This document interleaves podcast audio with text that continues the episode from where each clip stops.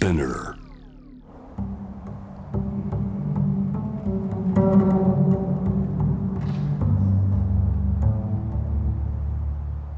藤原信也新東京漂流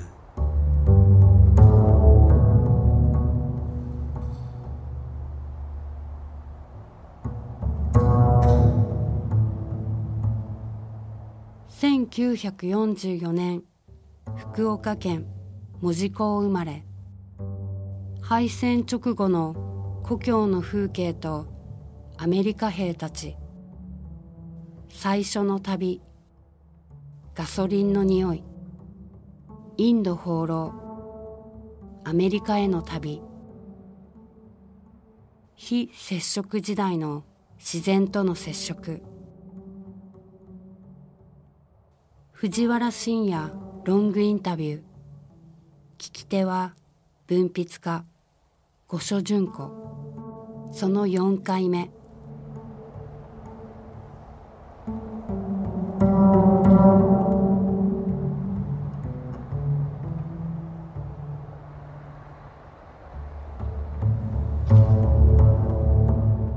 藤原さんがアメリカに旅立った時藤原さんがアメリカを回ろうとした時ですかね、うん、その実態を見てやりたいっていうような気持ちがあったんですか？僕はアメリカに行ってみたいと思ったのは、うん、あのずっと69年に、えー、最初に、えー、ロンドンに行ってそれからずっとバスであのもう直行したわけインドにね。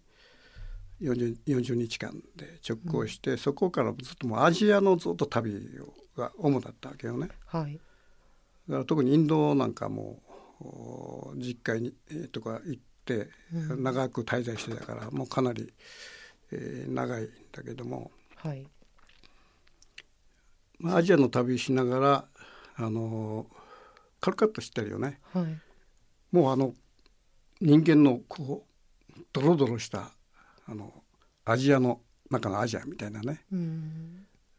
でそのいわゆるあの現実原則っていう言葉があるでしょ。うん、フロイトですね。現実原則が渦巻いてる。うん、現実原則の逆はバーチャルだと思うんだけど現実原則が渦巻いてもうドロドロしたあのカルカッタ的なところから全くそれと逆のカリフォルニアに飛びたいと思ったんだよ。カリフォルニアってものなんかこうあの青空があってさそこに家が建ってんだけど、うん、みんなこう立て付けが映画のセットみたいでペラペラしてるじゃない。はい、現実がないわけババーチャルっぽいわけよ。うんうん、でそのイメージってあのアメリカに行く前に思い描いてたアメリカのイメージって映画か何かですか、そうじゃなくて映画は僕あんまりあのそんなにこだわって見るたちじゃないから、うん、あのこのアジアの中のある意味現実原則的な風景の中旅しながらさ時々日本帰るわけよ。うん、帰るたんびに変わって変わるわけ日本が。それで何が変わってるかってどんどんアメリカ化してるってのが分かるわけ。例えば今ほらもう一般的にそのレストランアメリカっぽいレストランなんだっけ？デニーズ？デニーズとかさあのそういうあ総称なんていうのあのこのファミリーレストラン。ファミリーレストラン。はい。ファミレスですね。ファミレスっていうのはこの10年20年30年？ファミレスっぽいねああいう風景が出てきた時に「えー、これアメリカじゃん」みたいな、うんうん、あのインドから帰ってきた時にね、はいはい、なんかアメリカのその映画で見たあのファミレス、うん、あのダイナーの感じですよね。あのファミレスがわーっと日本に席巻してさらにコンビニね、うん、わーっと出てきてあとそのショッピングモール、はい、どんどんどんどんね帰るたんびにあの映画で見てたアメリカが日本に現実的にこう広がってるなっていうのがあって、うん、僕はまあそのアジアの旅長かったわけだけどもさ、うん、でそのファミレス文化だとかコンビニ文化だとか、えー、そういったあのなんかバーチャルっぽいね空空気は人間と人間があんまり接しないみたいなね。あの感じがね気持ち悪かったわけよ、うんうんうん、楽しそうとはならなかったんですね、全く、うんうん、なんかあの人間接触まあ今接触しちゃいかんっていう、まあ、コビット時代なんだけども、はい、まああの人と人が接触してはいけないっていうこのコロナウイルス時代はかなり極端なんだけど、うんうん、その文化そのものがね非接触になっていくのね、うんうん、あのアメリカ文化っていうのは。例えばあの僕らが小さい時は、まあ、あのおそらく高校時代大学時代までかなその街に出れば必ず市場市場があってさ、はい、いろんなものがわーっとこう表に出てて、うん、買う時にじいさんおじさんとかと話し合いながら、うん、冗談の一つも言いながら買ったりとかね、うん、そういうそのあの接触的なあのことがまあ、日常の中にあったわけよ。はいそれも一般、まあ、普通のことだったのね。そうですね。でそれがそのアメリカ文化ファミレスだとかコンビニだとかそういうあのショッピングモールとかどんどん入ってくることによって、うん、あの接触文化が非接触文化になっていくわけ。うん。物を触らないってことですか？いや例えばコンビニでパッて物買って何にも喋らないで無言のまま帰れるじゃない。そうですね。はいはい、あとそうですね。あの土地が変わっても同じサービス同じ商品ってことだからいちいち交渉もいらないですしね。だから仮にコンビニ行って何か買って、うん、カウンターに行って、えー、パッと出して、うん、今はもうスマホでピンピンって終わりじゃない。そうなんですよね。だから触覚的にも変わりましたよね。だから一切人との接触なしにものが買えるという。うん、この風景は意外と当たり今当たり前だけど、はい、僕らの世代にとっては非常にキーな世界なのね。うんうん、だけどそれに慣れてしまうとそれ楽なんだよ。うん。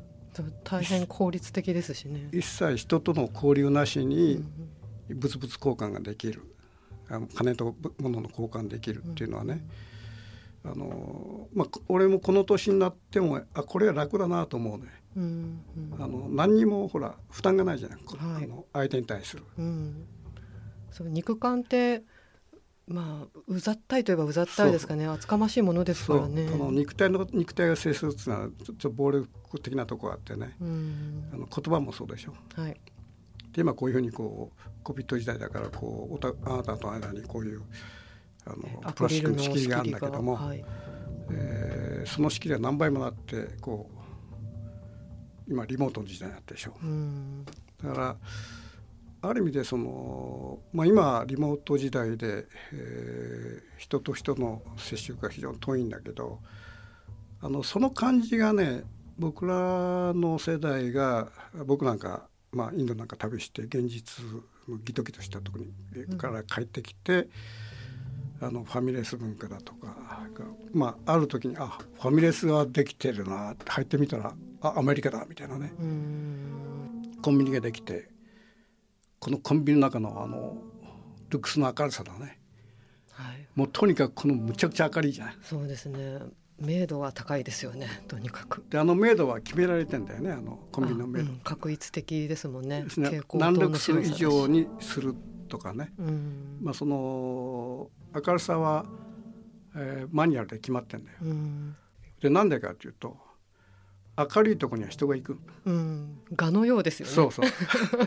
明るけ明るいほどね。はい、なんかその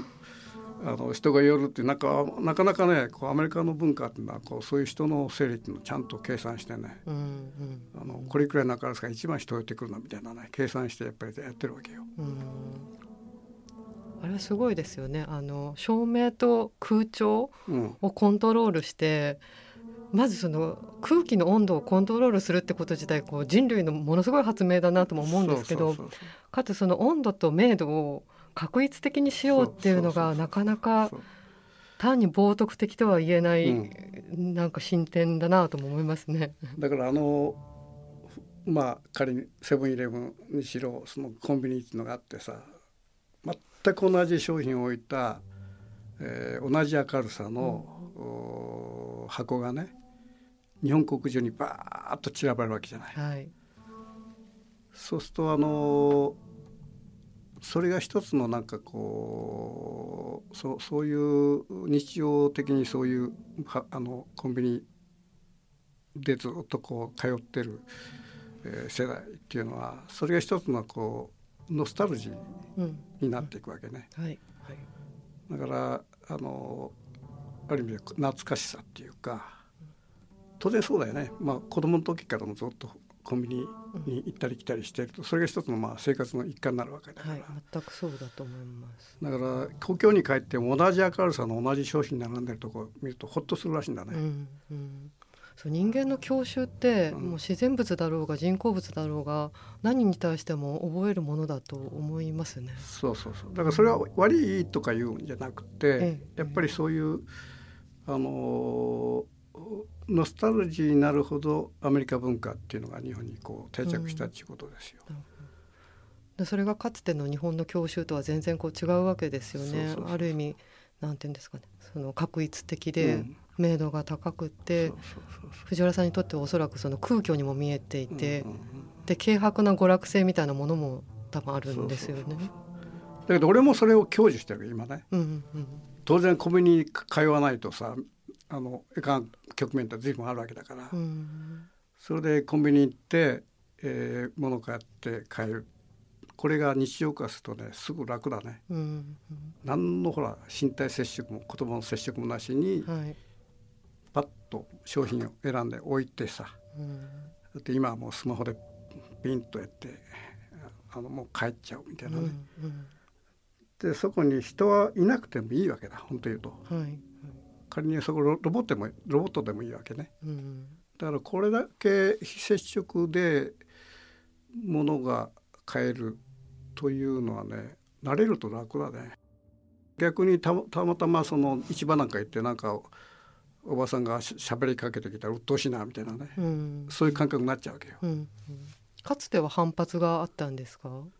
反発って違和感だ、反発はしないかった。なんか変だっていう感じ、うん。でその違和感の正体を確かめたいっていうような思いは？それでね結局このアジアのこの、まあ、現実原則っていうのはギトギトしたいわゆる中、まあ、旅しながらね日本に帰るたんびに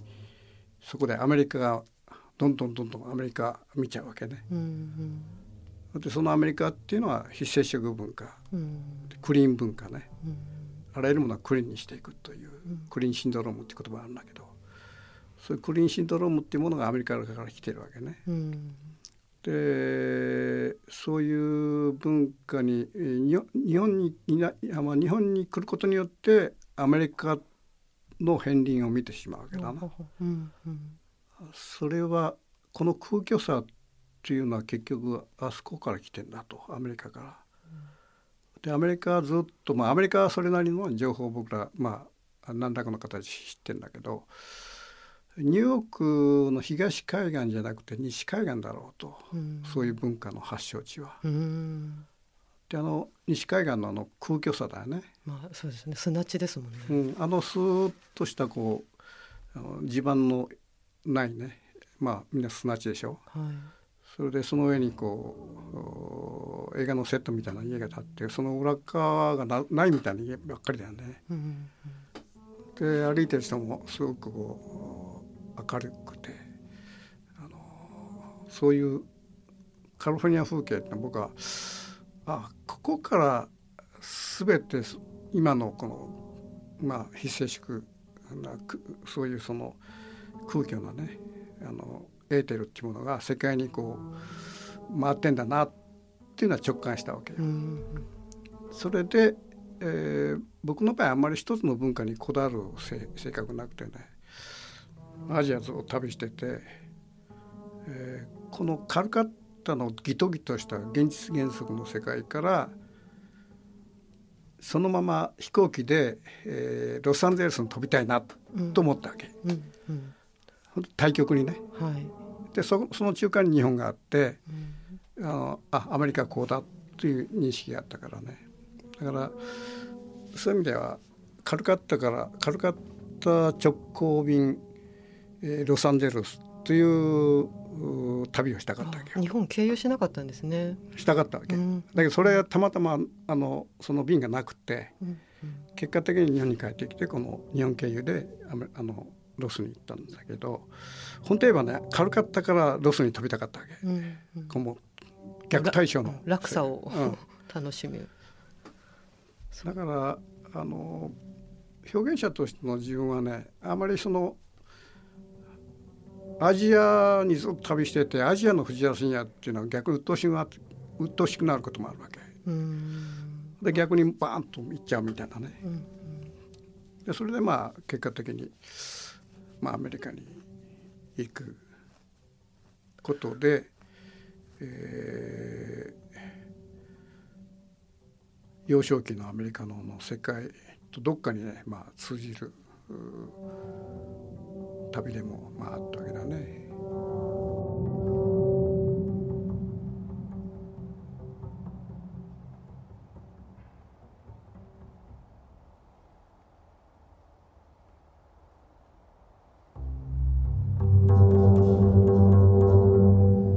文筆家五所純子による藤原信也ロングインタビューは次回に続きます。藤原信也。新東京漂流。